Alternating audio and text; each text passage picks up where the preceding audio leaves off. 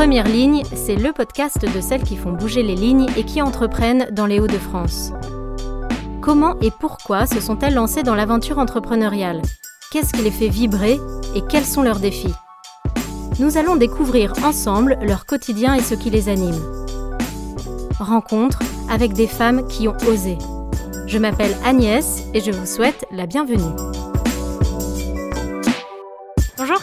Bonjour Agnès. Merci de m'accueillir ici sur ton lieu de travail. On entend un petit bruit, c'est quoi? Alors effectivement, on peut voir au-dessus de nous des lignes électriques. Ouais. Et finalement, le bruit que tu entends, c'est le courant qui passe.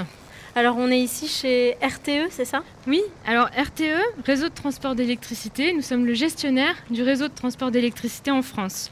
Nous sommes 9000 salariés qui sont répartis sur l'ensemble du territoire et nous aiguillons les flux d'électricité des lieux de production jusqu'aux lieux de consommation. Donc vers chez nous. C'est ça, Dans nos jusqu'à chez nous, jusqu'à chez toi, jusqu'à chez moi. Nous avons une mission de service public Ouais. qui est d'assurer à tous, à chaque instant, l'accès à l'électricité. Et nous devons faire en sorte qu'à chaque seconde, le courant passe. Super. Bon, je suis hyper impressionnée parce qu'en fait, j'ai pas dit, mais tu as 26 ans. Tu es membre de l'association des femmes ingénieurs. On en reparlera un petit peu plus tard, mais je suis impressionnée parce que le site est quand même immense. Qu'est-ce qui se passe ici? Alors, on va s'approcher un peu. On peut voir un, un poste électrique avec du matériel haute tension.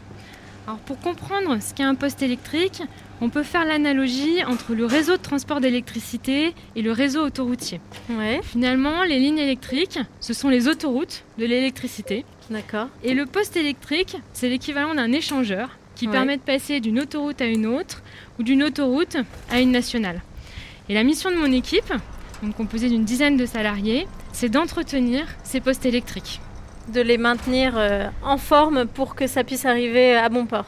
C'est ça. Donc on est responsable d'une trentaine de sites similaires à celui que tu vois aujourd'hui Ouais. et on intervient tout au long de l'année euh, pour réaliser des chantiers de maintenance. D'accord, donc là on est euh, juste derrière une grille qui nous protège parce qu'on ne peut pas rentrer euh, directement sur, euh, sur ce poste électrique sans être euh, équipé, ce qui n'est pas notre euh, cas aujourd'hui. Effectivement, si on voulait rentrer sur le site, il faudrait des chaussures de sécurité, un casque, puis une formation, on va dire, à la sécurité pour euh, être sensibilisé aux risques électriques. Il y a combien de milliers de volts qui passent là comme ça au-dessus de nous? Alors, on transporte l'électricité à très haute tension, donc jusqu'aux 400 000 volts. Chez nous, ça arrive à, à combien de, de volts Alors, chez nous, euh, on est sur plutôt du 230 volts. Ouais. Donc, en fait, dans le poste électrique, on va abaisser la tension afin qu'elle arrive jusqu'à chez nous. D'accord.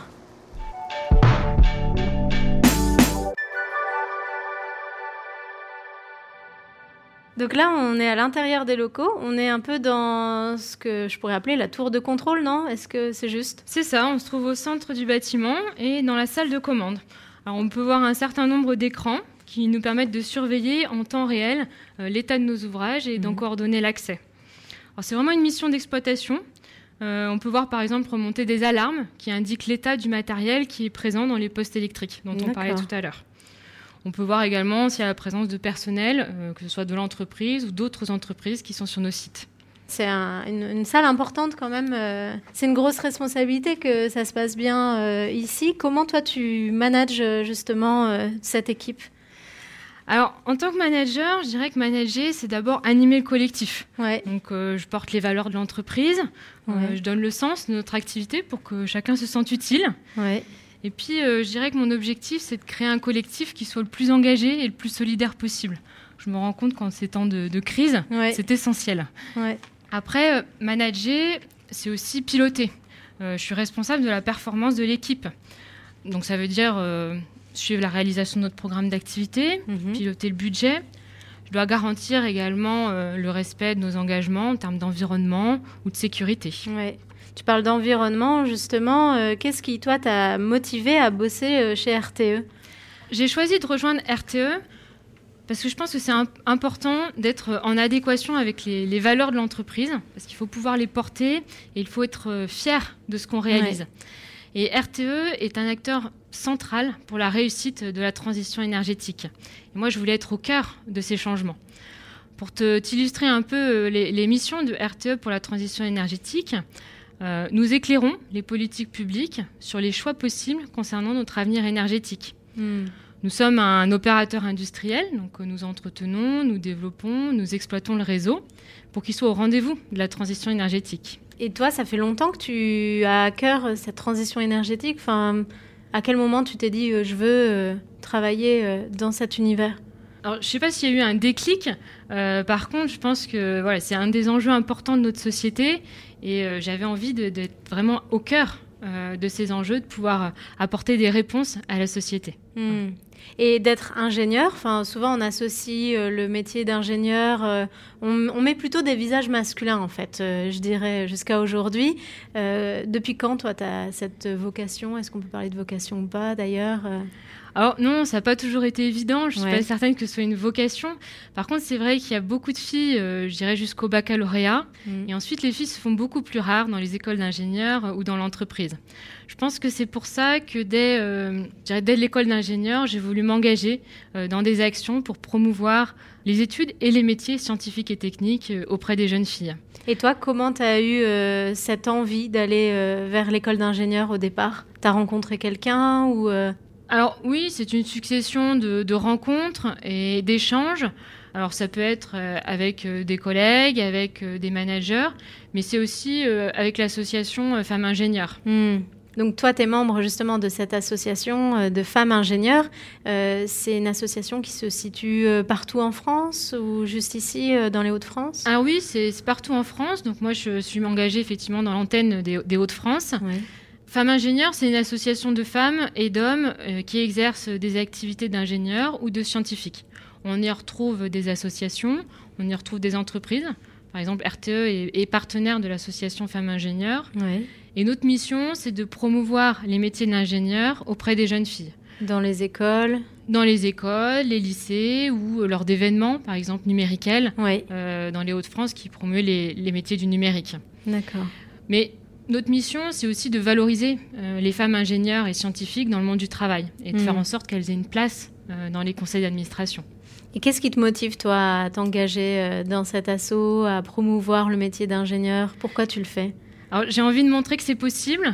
Peut-être donner des sources d'inspiration aussi. Mm. parce que je pense que la mixité homme-femme est un atout pour l'entreprise.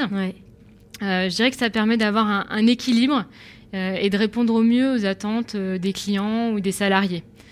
Alors, c'est peut-être pas seulement la mixité homme-femme, c'est globalement la diversité au, sens large, euh, qui est une source de richesse et, même un, facteur de performance, je pense, pour l'entreprise.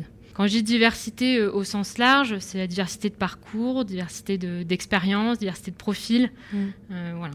Là, tu aimerais bien avoir plus de femmes dans ton équipe? Tu sens qu'il y a un équilibre à retrouver ou pas forcément? Ah oui, j'aimerais avoir plus de femmes au sein de l'équipe parce que je pense que c'est important donc, pour maintenir cet équilibre.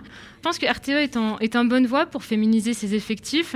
Euh, on a par exemple un directoire qui est composé de cinq membres et parmi ces cinq membres, on a trois femmes. Ah oui, pas mal quand même.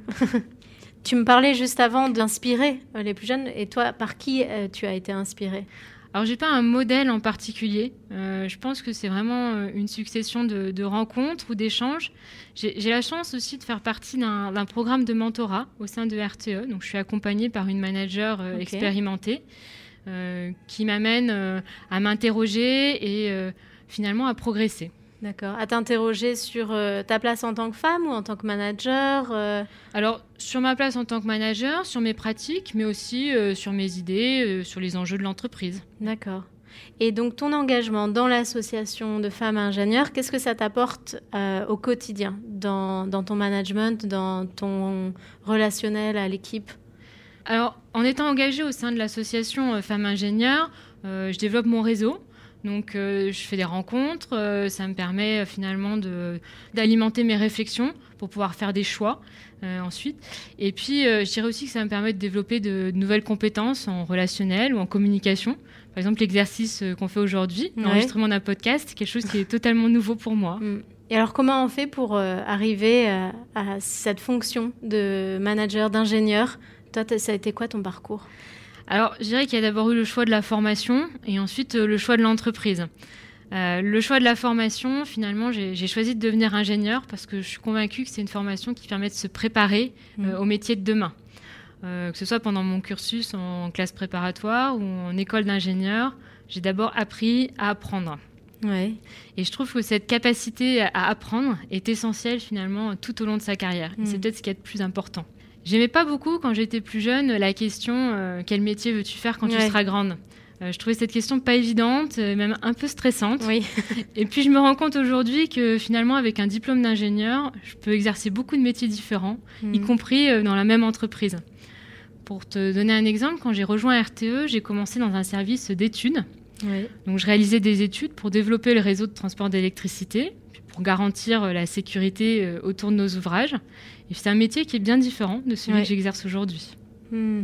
Et alors aujourd'hui, tu dirais, c'est quelles sont tes joies et tes difficultés de, de ton quotidien, de ton boulot? Alors, ce qui me motive, c'est le progrès. Et le plus important, je pense que c'est d'apprendre tout au long de sa vie. Après, dans mon métier d'aujourd'hui, euh, j'ai à cœur de faire grandir les équipes. Alors, le hmm. collectif dans son ensemble, mais aussi chaque salarié euh, de manière individuelle. Je dirais qu'en tant que manager, euh, je donne le cap, mais chaque pas que je franchis dans cette direction avec l'équipe, c'est comme une petite victoire qui va me pousser à, continuer. Hmm.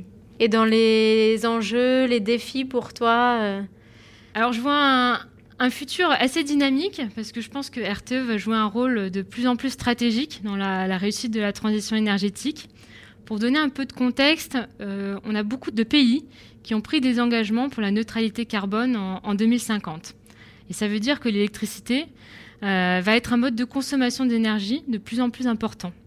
Et RTE étant au cœur euh, du système électrique, son rôle va, va, forcément grandir. Et je trouve ça particulièrement motivant euh, d'être dans une entreprise d'avenir euh, en mm. croissance euh, dont l'activité se développe.